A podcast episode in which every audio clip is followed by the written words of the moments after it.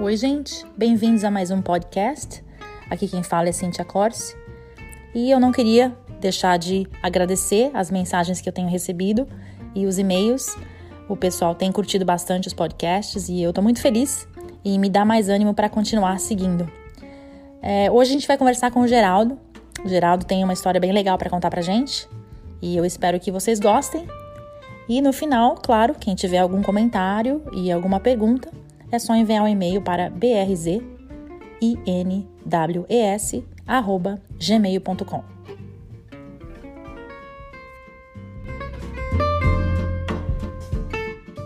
Então, eu sou de São Paulo, é, é, tenho 55 anos de idade e nasci em São Paulo. Toda a minha vida trabalhei em São Paulo. Comecei a trabalhar em é, com 13 anos de idade, ou seja, já faz mais de 40 e tantos anos que eu trabalho. É, entrei na polícia militar com, trabalhei em banco, trabalhei no antigo Banco Bamerindos, trabalhei em algumas empresas de auxiliar de escritório, e com 20 e poucos anos, eu entrei, 25 anos aproximadamente, 26, eu entrei na Polícia Militar de, de São Paulo. Polícia Militar, essa senhora, hein? Deve ser assim. Eu fico imaginando como que, é, como que deve ser trabalhar na polícia no Brasil, né?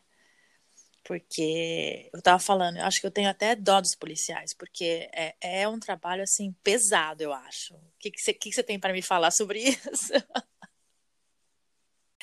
É, Cíntia, nós. Eu, quando eu entrei na polícia de São Paulo, eu entrei assim porque eu tinha irmão, irmãos, na verdade. E na minha cabeça, eu estava entrando num lugar que eu tinha certeza que eu ia consertar o Brasil, entendeu? Sei, eu aquela, ia consertar, esperança, né? Aquela... Eu ia consertar tudo que estava ao meu redor. Onde eu estivesse com a minha viatura, não ia ter, não ia haver crimes onde eu passasse, as pessoas iam me respeitar, iam me dar um bom dia, iam me dar uma boa tarde, iam me dar uma boa noite. Lá vai o, o, o polícia militar, a gente gosta dele, ele é educado, ele é isso, ele é aquilo. O que, que aconteceu? Quando eu comecei a trabalhar, eu vi que não era nada daquilo que eu sonhava. Aí é triste, não, né? O, o convívio diário com milhares de pessoas, com colegas, com com pessoas que a gente nunca viu na vida, cada um com seus problemas, um problema mais difer diferente, um problema diferente do outro, Você problemas fala bizarros. Pessoal, assim. Isso, problemas, é, pessoas com problemas assim que, que já, já, já carregam desde a infância, entendeu? Crianças que, que foram criadas com a violência tão grande e a tendência é crescerem violentos. Cedo ou tarde vão começar a dar problema para a sociedade.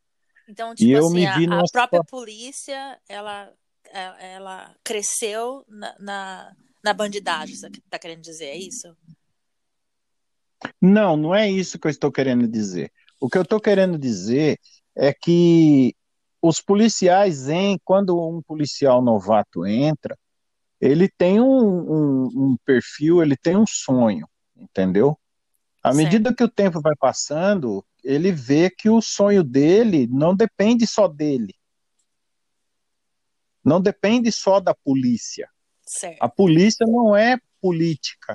Certo. A polícia é, é uma organização para manter a segurança. Só que o que acontece? Ela é usada politicamente, é, é, as pessoas acham que a polícia tem que resolver uma briga de casal em casa, você entendeu? A gente, no dia a dia, a gente é psicólogo, a gente. Tá parecendo eu no grupo dos brasileiros em Westchester. Ex ex exatamente. É. Então a gente é num, num só dia de tudo um pouco. Desde um paramédico, um enfermeiro, pode ser que você corra, corra o risco de auxiliar um parto, pode ser que você corra o risco de ter que tirar a vida de alguém que está querendo tirar a vida de alguém ou que está, esteja querendo tirar a sua vida, entendeu? E você corre o risco também de chegar no lugar e você se deparar que você tem que prender uma criança de, de, de 11 anos, de 12 anos, que praticou um crime com arma branca, ou seja, uma faca, entendeu?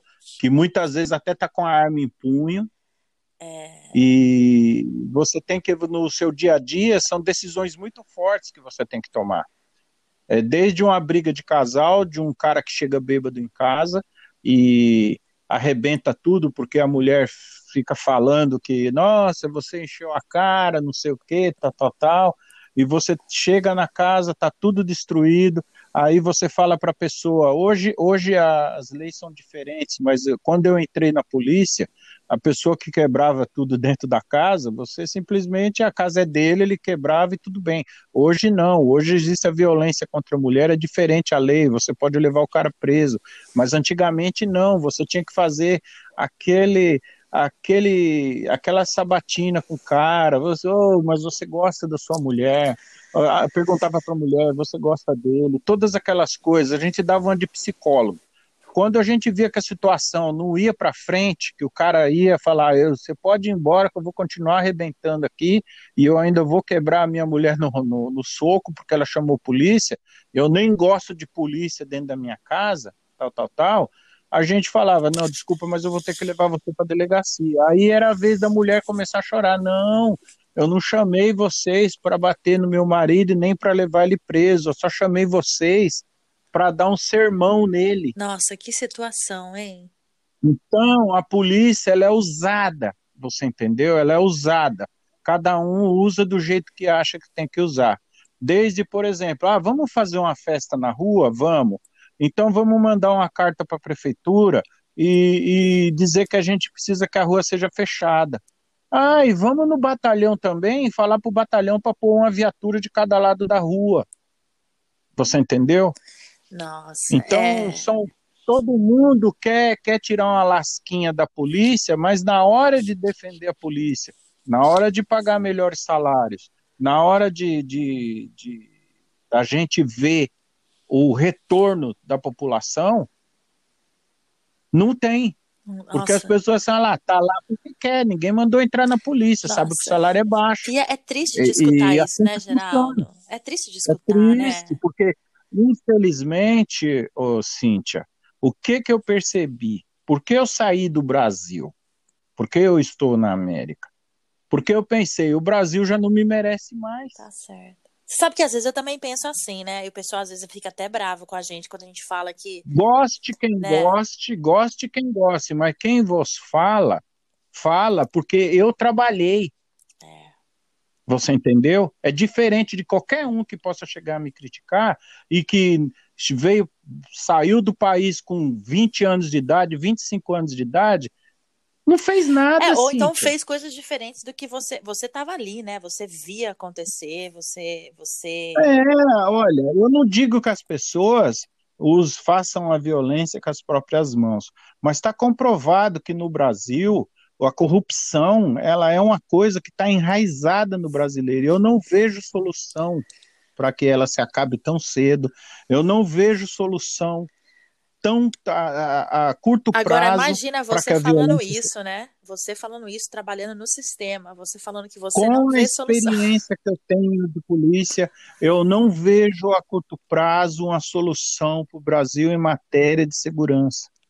O, o Brasil, infelizmente, o, o sistema prisional, o que deveria, penitenciária, que deveria fazer com que o preso saia, eu trabalhei já em, no, em presídios, durante o tempo que eu fiquei em polícia, porque antigamente policiais ficavam no, nas muralhas dos presídios, né?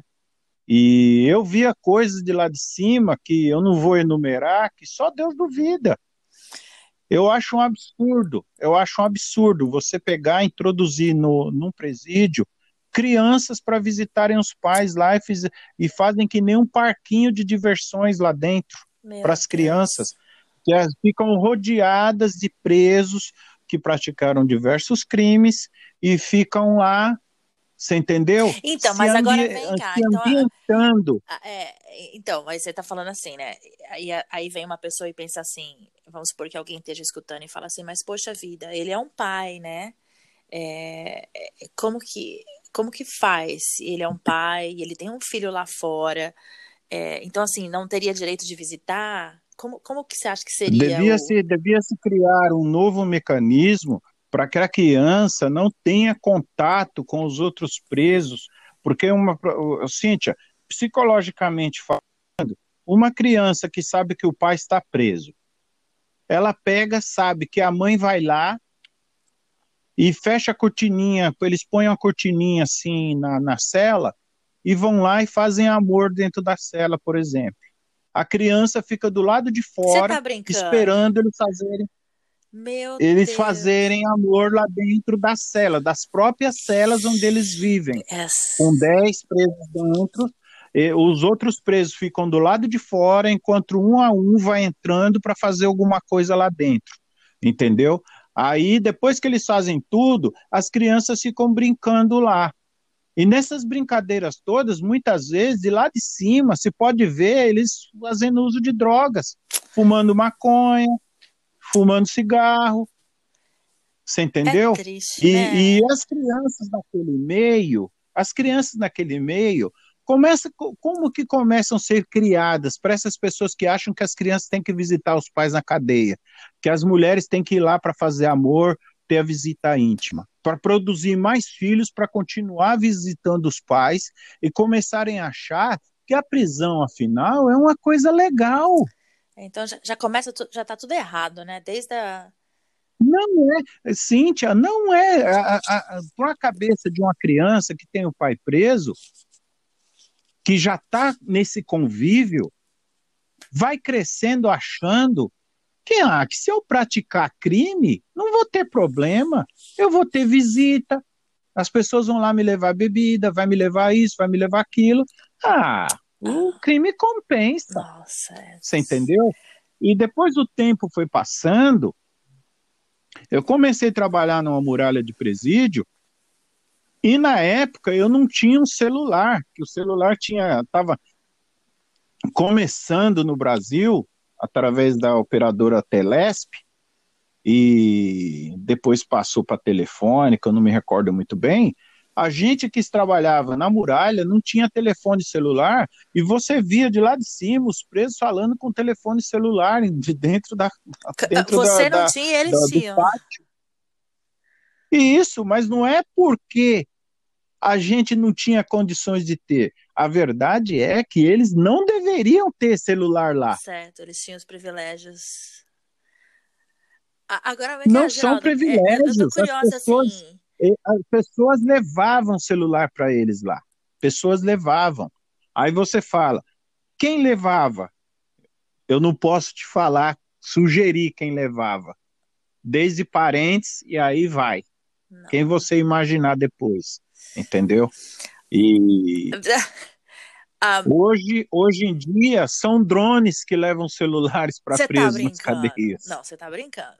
É sério? Drones levam drogas e drones levam armas Você às tá vezes. Já foram pegos vários. Geral, você tá falando sério Entendeu? Não Estou acredito. falando sério. Meu entendeu? Deus do céu.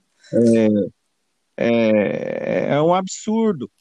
Foi criado, foi criado dentro dos presídios com é, uma certa anuência do governo os partidos de, de criminosos, é, é, desde esses partidos aí, que eu não vou nem citar nome, é PC, PRE, PPP, PQQ, KKK, entendeu? Cada um cria o, o, o nome que quer e começa isso ser como se fosse um reinado dentro de um lugar que o Estado mantém e que não era para ter. Eu, eu fico escutando você falar e, como eu tô se vendo a não sua revolta na bastasse- sua voz. E não, mas é revoltante. Como É. se não bastasse, como se não bastasse, toda vez que há uma rebelião, há um entrosamento com esses grupos para que a rebelião acabe, como se tivesse tipo, dizendo assim: olha, vocês estão dentro da minha casa, comendo a minha comida, então, por favor, vamos parar de brigar comigo. Então é uma situação escabrosa. Agora deixa eu falar uma Passaram coisa, você trabalhando, anos... você trabalhando uhum. nesse meio todo, assim, como que fica o seu psicológico? Como que era quando você para, acabava o seu turno e ia para sua casa? O que que você sentia vendo tudo isso? Olha, Cíntia, eu me considero um cara privilegiado. Eu, apesar de eu ter na memória tudo que aconteceu comigo, tem tudo que eu vi, tudo que eu presenciei, é, claramente, você sabe disso, qualquer um sabe que já foi militar, e até mesmo aqui na América, você vai trabalhar numa casa, dependendo da casa, você assina contratos que você não pode falar o que você viu, o que aconteceu. É, vamos lá. Tem coisas que eu saía do trabalho e eu, no caminho, eu falava: quando você entrar dentro de casa, se fecha, pensa em outras coisas, curte a família, vai jogar um videogame, vai fazer. Tanto é que até hoje eu jogo videogame. Para esquecer, o que, pra esquecer o, o que você viu. Para esquecer. Ler um livro, ler alguma coisa. E eu não sou de ir em igreja, entendeu? Eu não. Eu sou católico, tal, minha família é católica, tenho familiares que gostam muito de igreja. Eu, eu me apego em Deus dentro de mim dentro da minha casa e, e as minhas orações eu falo com ele do meu jeito. Eu não preciso de outras pessoas para me conduzir para falar com Deus. Então vamos lá. Foi nisso que eu comecei a me apegar. Eu comecei a me desviar, tentar. É, quando eu percebi, depois de 10 anos, 15 anos de serviço, que eu tinha que tomar cuidado para não viver minha velhice preso, você entendeu? Eu comecei a me precaver. Eu comecei a fazer o que eu tinha que fazer. O que, que você tem que fazer? Você, quando vai numa ocorrência, você pega um cara que estuprou uma criança de 5 anos de idade. Na cabeça de qualquer um, pô, poxa, o policial tem que pegar essa criança, esse cara que estuprou essa criança, e tem que socar ele, tem que bater nele, tem que moer, ou melhor, tem que matar esse cara. Mas essas mesmas pessoas que querem que o policial fazem, façam isso são as mesmas pessoas que vão condená-lo depois quando fazem uma filmagem, quando tira foto do que o cara fez isso hoje em dia, é, entendeu? É, E mesmo antes, essas mesmas pessoas que queriam ah, era para bater, era para socar bastante, mas não era para ter matado, né? Você entendeu? As, as, mesmas, as mesmas pessoas que querem que você faça o que elas não fizeram. E eu comecei a pensar o seguinte: comecei a pensar diretamente no que eu tinha que fazer. O que, que eu tinha que fazer? Escuta, eu não sou pago eu não sou matador de aluguel de ninguém. Se o cara estuprou, se o cara matou, se o cara atropelou bêbado, se o cara isso, eu sou pago só para cumprir a lei, que é o que eu tenho que fazer. E depois de 10 anos, de 15 anos, eu peguei e pensei, eu não vou mais fazer além do que eu tenho que fazer.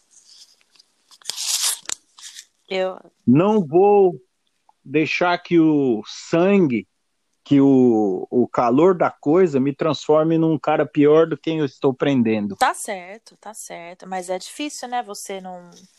Você conseguir pensar nesse lado, né? Porque acho que tem muita gente que vai pro lado deles, né? Olha, é, quando a gente pega, quando a gente pega, fala de polícia, a gente pega, visualiza o quê? Um cara com um uniforme de trabalho. Não, não é um uniforme de trabalho. Você não cria um filho e fala assim para o seu filho: Filho, quando você crescer, eu quero que você entre na polícia. No Brasil. Porque a polícia é um bom lugar para você trabalhar. Você vai ser respeitado, você vai ganhar ótimos salários. Ninguém fala isso para um filho. Todos querem que exista polícia. Mas ninguém quer que um familiar entre na polícia. Não. Por quê? Porque ninguém quer que a pessoa que ele gosta exponha sua vida. Então, por que que quando a gente olha para um polícia, que nem a gente vê aqui nos Estados Unidos, a gente não dá respeito para esse cara. Exatamente. É. Quando o cara para a gente, que eu vejo até no, no, eu acho ridículo, desculpa eu falar, é até estúpido por parte das pessoas que acham que, que aqui ou no Brasil, quando um polícia te para, você fala, desculpa, você está me parando por quê? a gente já sabe, né? Eu vejo gente postando aí, o polícia aqui nos Estados Unidos, quando me para, é, ah, você está me parando por quê? Eu tô com o documento tudo em ordem e tal, por que, que você quer que eu saia para fora do carro para me revistar? Por que, que você quer isso? Por que que... E isso acontece no Brasil há muitos anos, desde, desde que eu comecei. Você sabe com quem que você está falando? É, né? Eu conheço fulano de tal, eu conheço o prefeito, eu sou colega do deputado, eu sou parente de, às vezes, até de alguém que é superior a nós na própria polícia. E aí, pronto. Entendeu? E aí, o que, que você faz? Aí você tem que pensar o que você vai fazer naquele momento. Você entendeu? Se a é. pessoa não estiver praticando crime, se a pessoa não tiver, não estiver é, em ato de prisão em flagrante, essas coisas, você tem que, infelizmente, relevar, ouvir e engolir esse sapo, ir para casa e tentar que esse sapo saia da sua boca antes de você entrar dentro de casa. Eu vou terminar esse post porque podcast senão... revoltada, viu, Geraldo, depois de falar com você, porque pelo amor de Deus, né? A gente escuta as histórias, mas a gente não, não tem as fontes, né? E agora falando com você assim, uhum. eu tô eu tô vendo o jeito que você fala, sua revolta, e, e é, é triste. Não tô falando que aqui nos Estados Unidos as coisas funcionam 100% corretas, mas não, mas, ô, Cíntia, mas você quer, você quer uma coisa que eu acho é, é, extraordinária? Que a América transforma as pessoas. Transforma, né? Eu também acho. Transforma, ela transforma pessoas que saíram do Brasil. Eu também acho. Que às vezes maltratam os PMs lá, você entendeu?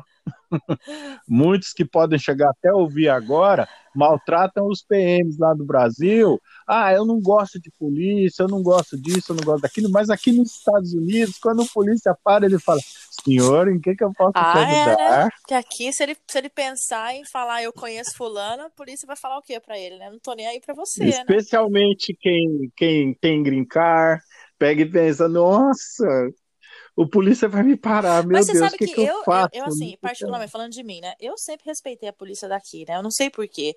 É, existe essa, essa coisa que não existe no Brasil da gente respeitar não só a polícia, o bombeiro, né? Todos os, os funcionários públicos. Eu acho que existe um respeito maior do que no Brasil.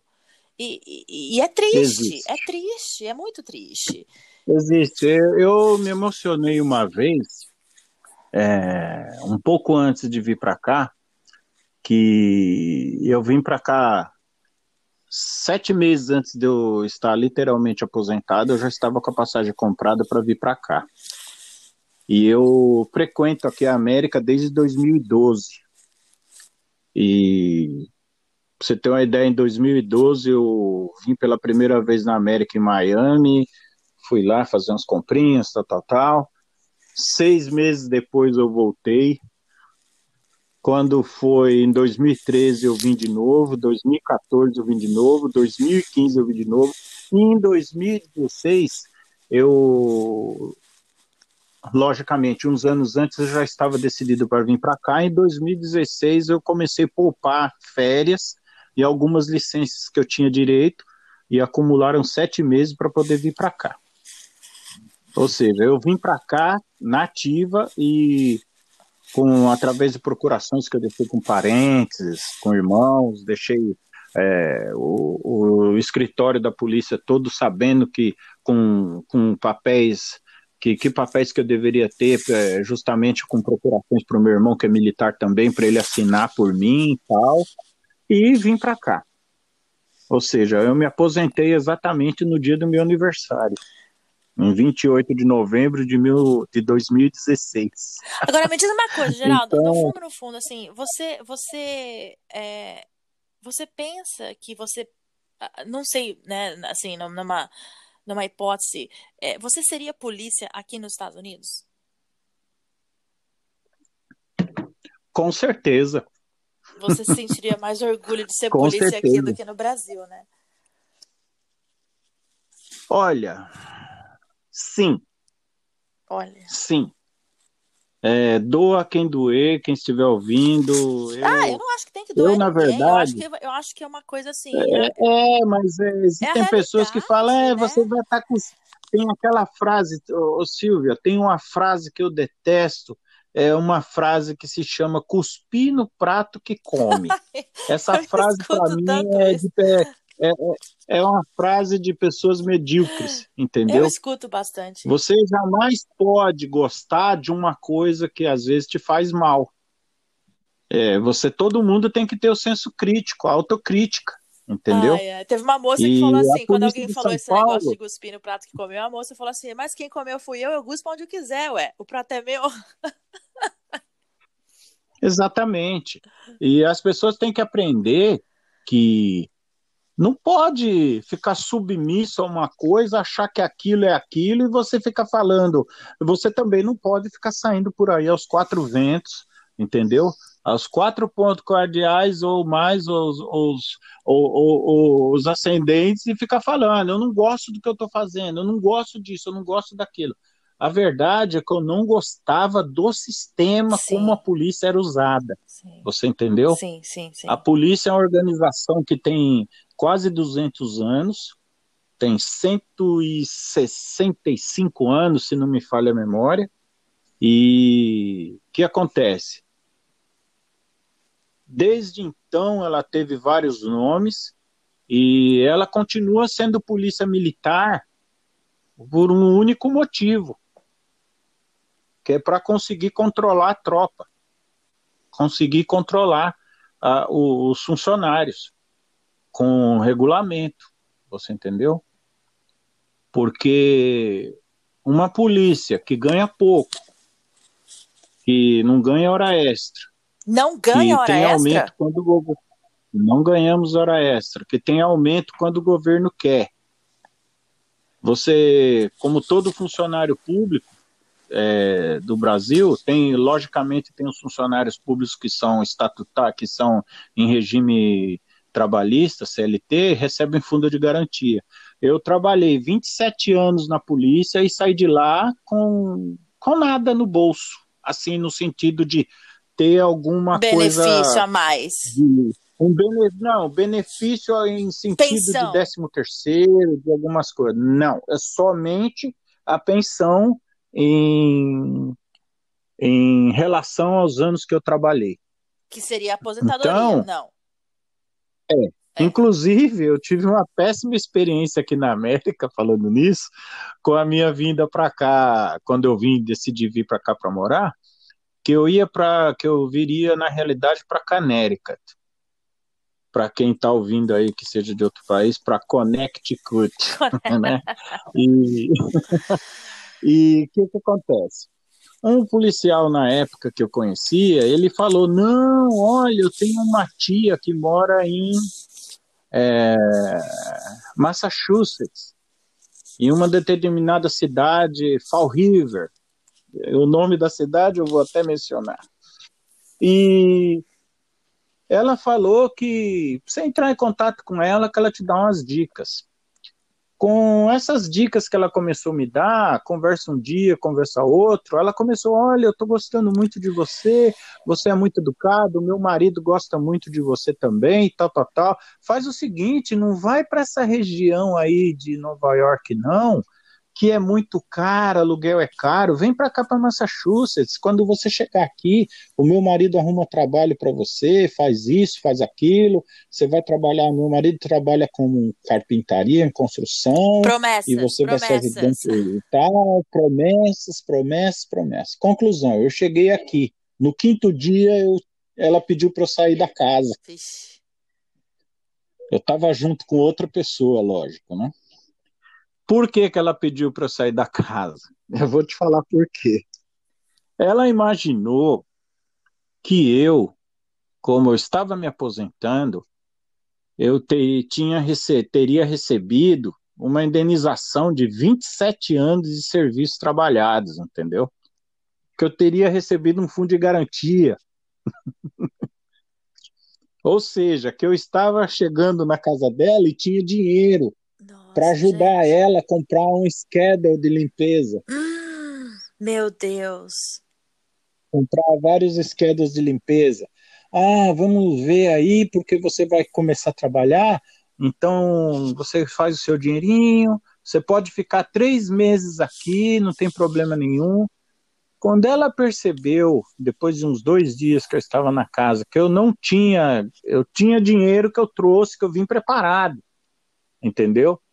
E mas pelo convite ela falou, ofereceu, eu já estava presa para começar a procurar uma casa, mas no quinto dia que eu estava lá, ela me pediu para sair porque falou que o dono da casa tinha percebido que ela tinha me colocado lá, eu e outra pessoa, e pediu para sair, porque senão ele ia pedir para devolver a casa que era alugada. Legal. Passou um certo tempo, os, essa mesma pessoa que me, que me indicou para ir para casa dela, ele me disse que era mentira dela, que ela tinha comentado com outra pessoa que na verdade ela pensava que eu ia para lá para montar uma empresinha junto com ela, entendeu? E que como eu não, não tinha de eh, eh, tantos mil dólares que ela achava que eu deveria ter só para montar essa empresa, ela achou melhor pedir para eu sair. É, é, é, mas isso é uma coisa que, que várias pessoas passam, né? Aquela recebe essas, essas promessas, né, no Brasil, de, né, de, de achar que vai é, chegar é, sim, aqui, né? É verdade. A gente mudou de assunto a gente mudou de assunto de polícia para isso. Não tem problema, não. Mas é, é, sem problema. A gente volta para a polícia daqui a pouco. mas uma coisa que uma coisa aqui que eu que eu fico muito chateado e na minha visão de policial militar é você introduzir uma pessoa, você trabalha num lugar, numa casa e você trabalha, vamos supor, cinco anos lá numa casa fazendo limpeza, certo?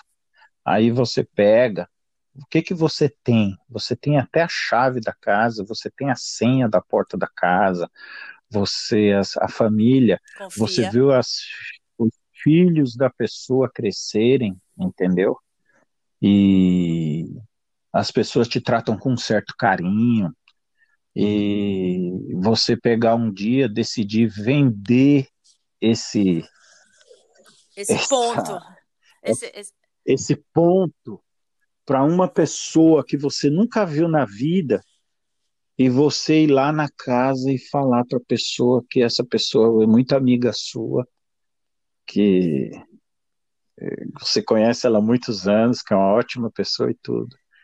Isso, isso como como policial, como uma pessoa que trabalha com segurança, eu acho o cúmulo do absurdo uma pessoa é, fazer isso. Eu também não concordo, sabe? Você, eu, eu, eu conheço gente que faz, conheço gente que vende, conheço gente que compra, mas eu também não consigo não consigo ver isso não, sabe? Você introduzir uma pessoa na casa de uma pessoa que te tratou bem cinco anos, que te pagou certinho, porque você tá com quer mudar para outro lugar, ou talvez até na maldade, né? Quer vender isso só falando, ó, oh, vai ficar só por dois, três meses enquanto eu vou para o Brasil, depois quando eu voltar eu pego de novo.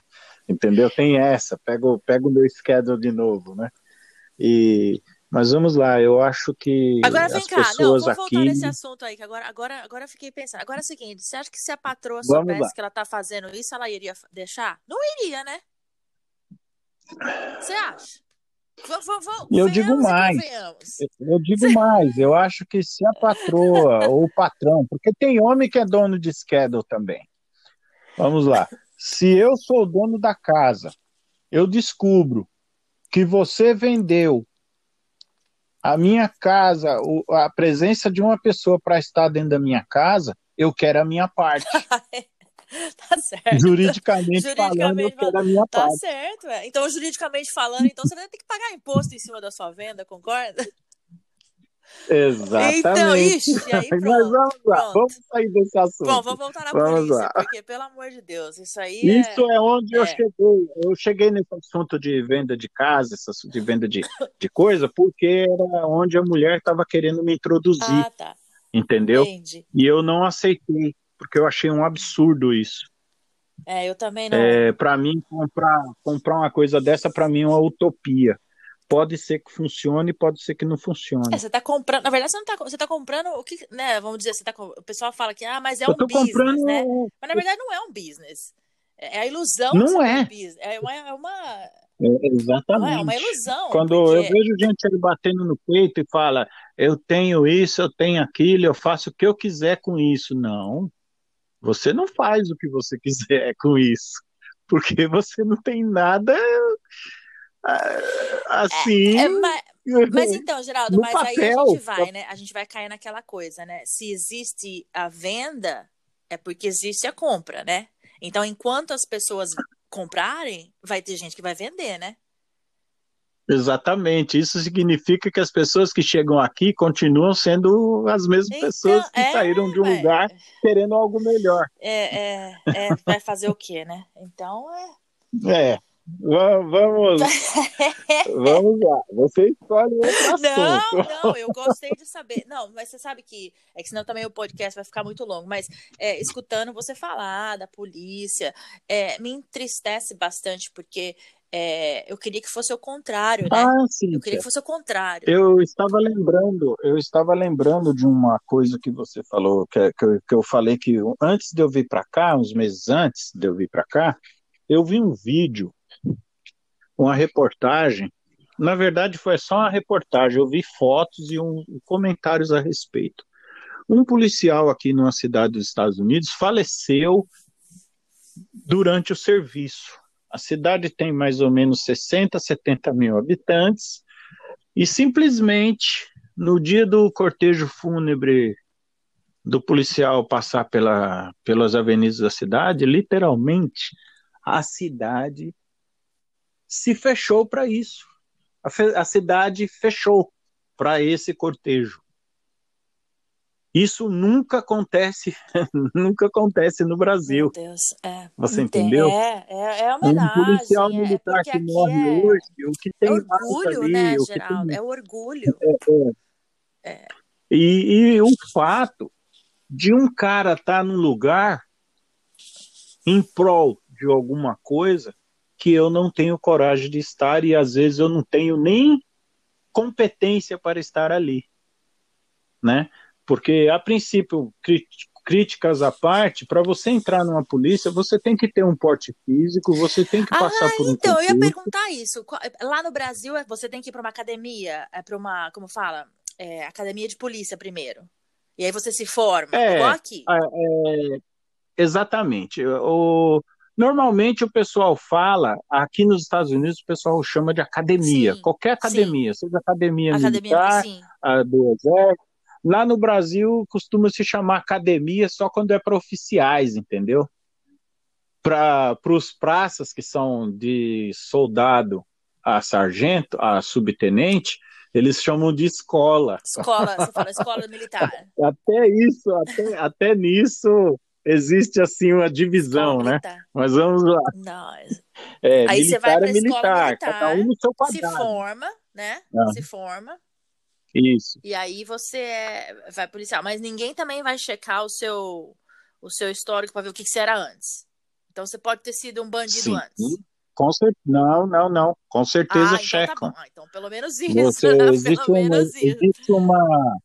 O nome disso se chama investigação Ah, então social. investigam. Primeiro, vamos lá, você presta o concurso, você presta o concurso, tal, público, é concurso público. Você pode até estar concorrendo com 100 mil pessoas para, por exemplo, 500 vagas, entendeu? E você faz esse concurso, depois de um certo tempo, você é chamado, você passou, você é chamado para levar os seus documentos. Nesses documentos que você leva, você é, tem uma parte desses documentos que tem uma- umas folhas que chamam investigação social. E você faz, é, você coloca desde que você começou a estudar, justamente quando, como a gente faz aqui para pegar o documento do Green Card, entendeu?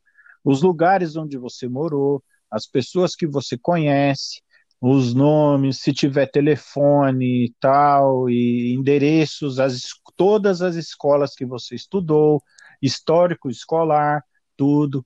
E por incrível que pareça, essa investigação social, eles vão nas escolas para perguntar como que era o aluno, vão dar uma checada para ver se os documentos escolares são verdadeiros, entendeu?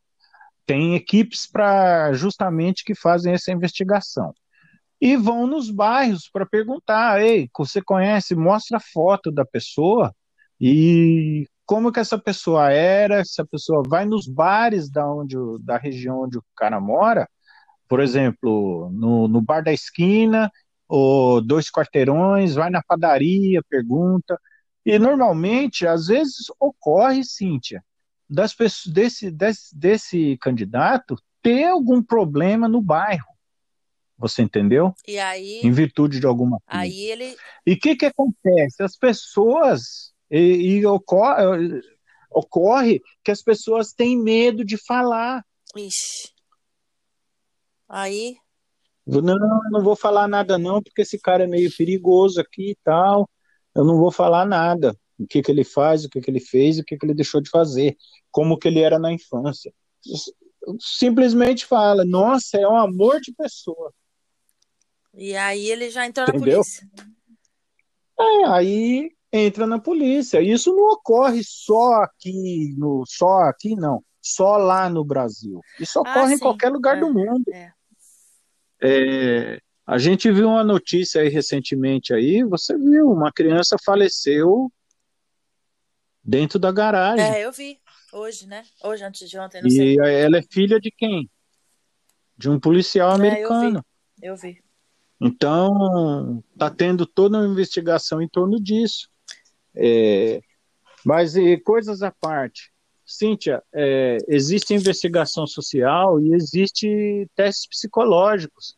Mas acontece o seguinte: é, até aqui ou lá no Brasil, uma pessoa que tem tendência a praticar crime, pode ser que essa tendência se aflore quando está trabalhando, entendeu?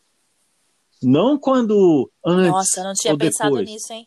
Pode, pode ser que a pessoa tenha latente lá dentro dela que ninguém consegue captar. E aí como que faz? Ela já está com uma arma com ela? Ela já está com arma, já está com isso. E pode ser uma pessoa psicótica, pode sim ou não. Ou pode ser que com o tempo ela se torne psicótica. Você entendeu? É. Com o tempo. Ser policial no Brasil não é fácil. Existem pressões. Você tem o chefe do chefe do chefe do chefe do chefe. Todos acima de você mandam em você. Não. Independente se ele trabalha em, em São Paulo, independente se ele trabalha no interior de São Paulo, por exemplo, um sargento da, de, de São Paulo de repente chega um tenente de lá do interior de São Paulo que ele nunca viu na vida, ele manda ah, nele. Entendi. É por, hier, é por hier, hierarquia, hierarquia. É uma hierarquia. hierarquia. Nossa. É uma hierarquia muito entendi. forte. Esse é o motivo do que a polícia militar no Brasil, ah, em todo o Brasil, é militarizada. Entendi. É para manter, é para manter o controle. Entendi. Porque se não tivesse essa, essa palavra militar, o regulamento é militar, o regulamento da Polícia Militar no Brasil é a cópia praticamente fiel do mesmo regulamento das Forças Armadas. Não sei se você sabia não, não disso. Sabia. Muita gente não, não sabe. Eu não sabia, não. O mesmo regulamento. É, o, um trabalhador comum, ele tem um. Ele é tem os seus direitos escritos, direitos e obrigações no, na, na CL, no regime CLT, nas leis de trabalho. Policial militar não, ele tem um regulamento policial militar. Você entendeu? Ele tem esse regulamento policial militar, ele não fala de direitos. Ele só fala das obrigações. Agora, Geraldo, só para só a gente finalizar e terminar aqui, para não ficar muito longo, eu quero que você me fale uma coisa. Tá certo. É, é, nesse, nesse, todos os anos que você trabalhou na polícia, que agora você mudou para cá, o que, que você tira de positivo desses anos que você teve lá? Porque assim, eu já vejo já positivo você falando comigo a respeito disso, entendeu? E, e falando, e talvez você não, não teve a chance de falar antes sobre isso, e, e eu agora adquiri os conhecimentos que você me falou. Assim, o, tem alguma coisa positiva é, depois desses anos todos, depois de você ter sido aposentado, que você traz com você? Olha, eu, eu na verdade, eu não desgostei totalmente de ter trabalhado na Polícia Militar. Eu fiquei assim, é, de mãos atadas, sem poder fazer mais. Só isso. E quanto a de, de é, frustrado, muitos estão, muitos, milhares de policiais são frustrados, milhares, milhares. Não é pouco, porque não podem fazer mais do que deveriam fazer. Você prende, alguém solta. Você faz, alguém critica. Se você fizer, se você não fizer, é criticado. Se fizer, é criticado. Nós estamos num beco sem saída. Mas vamos lá, falar do que é positivo para quem tem moral, para quem foi criado no mesmo berço que, que como eu, que foram cinco irmãos e literalmente nós fomos, nós dormimos, cada ano foi passando e o mesmo berço, eu me refiro em mesmo berço, literalmente, por conta da educação que eu e meus irmãos tivemos, é, você tira algo de bom. O que, que é algo de bom? É, você aprender a respeitar as leis e você respeitar as pessoas. Todo lugar que eu vou, a primeira coisa que eu vejo, a primeira coisa que eu penso é onde eu não posso errar. O que, que eu não posso fazer aqui? É a primeira coisa. Eu penso primeiro, o que, que eu aprendi na polícia? Ver primeiro quais são minhas obrigações. Os, meu, os meus direitos eu vejo por último. E o militarismo me ensinou isso. Eu quero saber primeiro o que, que eu tenho que fazer. O que, que eu sou obrigado a fazer. Andar na linha. Para não estar do lado Andar errado. Andar na linha. E aqui, os Estados Unidos, eu tô tirando de letra, porque eu tô sendo um policial Fala, militar. Eu ia falar, tem hora que é bom, aqui, né? Só que, que não é prendo ninguém. Fala sério, agora fala sério. Tem hora que é bom, né? Vejo, eu vejo a lei funcionar, eu vejo aqui que quando um vai. No Brasil também existe isso, Cíntia. Quando você fala, oh, preciso de uma ajuda aqui, enche de viatura. E no Brasil tem gente que não entende. Poxa, mas é só isso, porque tem tanta viatura aqui é porque nós nos ajudamos. É. é. a gente pensa assim, né? Por que, que tem tanta. É, a gente pensa assim, né? Se nós que somos policiais não estivermos sempre, sempre disponíveis para estar perto para ajudar o outro, a gente não vai ajudar o povo nunca. Tá certo. Certíssimo. Agora vem cá, Geraldo, se o pessoal quiser falar com você, o pessoal que está escutando, que, que nem, nem tá aqui nos Estados Unidos, ou que esteja no Brasil, ou que esteja em outro país, se o pessoal quiser falar com você, como que te acha? Se é que você quer ser achada. Olha, eu tenho eu tenho um Instagram que você não perguntou o que, que eu faço não aqui. Perguntei, eu né? trabalho... Ficamos tanto na polícia que eu fiquei tão empolgado escutando então, sua história que eu não perguntei o que você eu faz aqui. Eu estou aqui há três anos e sete meses nos Estados Unidos e eu, a maior parte do tempo, eu trabalho com construção. No momento eu estou sem trabalhar porque eu estou aguardando o meu permit de trabalho. Tá e eu decidi não trabalhar porque eu não, eu fiz a aplicação já faz alguns meses, e eu decidi, se eu estou pedindo autorização para trabalhar, por que eu estaria trabalhando? Tá certo. Então você não está trabalhando. Então, eu, eu justamente decidi esperar que chegue o meu permit de trabalho e tudo. E eu tenho um hobby que há anos eu adoro, máquinas, eu tenho, eu tenho máquinas fotográficas, eu adoro tirar fotos. Certo. Normalmente eu, eu deveria estar postando mais fotos, mas quem quiser entrar em contato comigo a princípio, sem eu ter que passar contato, eu tenho o meu Instagram. Ah, tá. E você tem o um endereço para o pessoal te achar? Como tenho. faz para te achar? O endereço eu acho que você, você vai achar legal. Achar... O endereço é pm.dias Vamos lá, vou Repete. repetir. PM PM, ponto, dias, ponto, ponto USA. USA. pm.dias.usa. Então, obrigada viu, pela participação no podcast. Uma boa noite. E...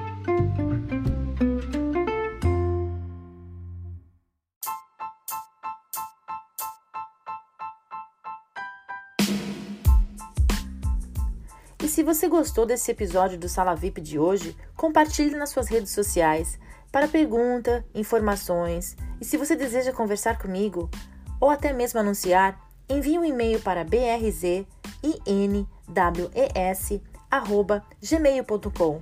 Ah, e não se esqueça de seguir a nossa página no Facebook, Brasilians in Westchester. Até mais!